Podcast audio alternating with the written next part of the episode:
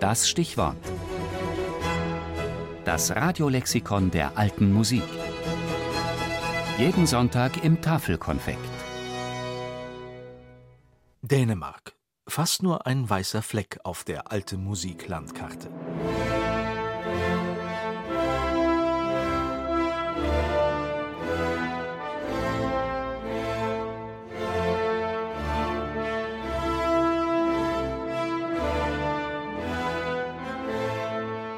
'Efter Klang auf Ossian.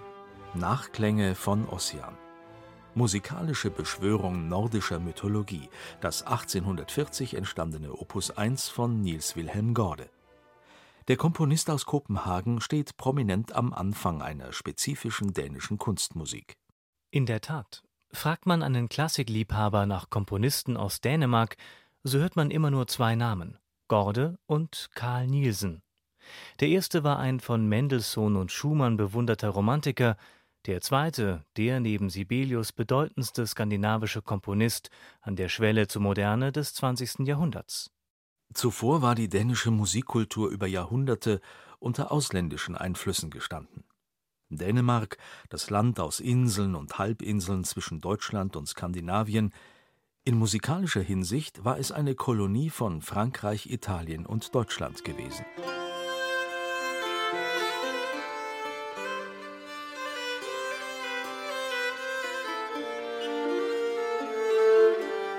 Der Geschichtsschreiber Saxo Grammaticus berichtet, dass im 12. Jahrhundert ausländische Sänger und Instrumentalisten ihre Kunst im Land ausübten.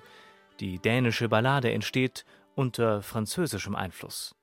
Im 16. und 17. Jahrhundert, in der Regierungszeit der Könige Christian III., Friedrich II. und Christian IV., machen ausländische Musiker den dänischen Hof zu einem Musikzentrum Nordeuropas.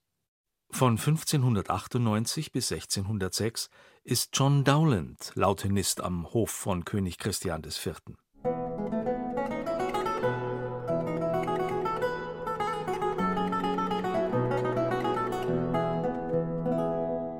In den Jahren 1633 bis 1635 und 1642 bis 1644 wirkt Heinrich Schütz als dänischer Oberkapellmeister in Kopenhagen.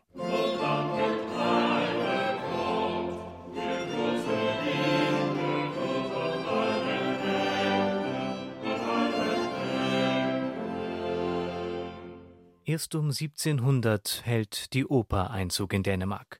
Der Torelli-Schüler Bartolomeo Bernardi aus Bologna komponiert 1703 zur Einweihung der Königlichen Oper in Kopenhagen sein Divertimento Theatrale Il Gice Fortunato. In der Folge werden zwei Komponisten aus Deutschland zu Promotern der dänischen Opernkultur. Der eine ist Reinhard Kaiser, der 1721 königlich dänischer Kapellmeister wird und seine Oper Ulysses in Kopenhagen zur Aufführung bringt. Der andere ist Johann Abraham Peter Schulz, Hofkapellmeister in Kopenhagen von 1787 bis 1795.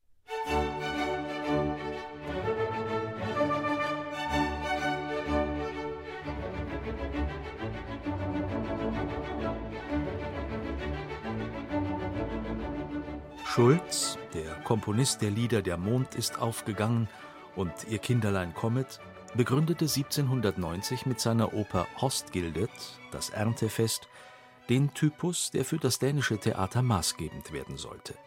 Eine Verbindung aus französischer Comédie lyrique und deutschem Lied mit dänischem Text. Schulz wurde zum Initiator einer eigenständigen dänischen Musik. Der Weg ins 19. Jahrhundert zu Gorde war gewiesen.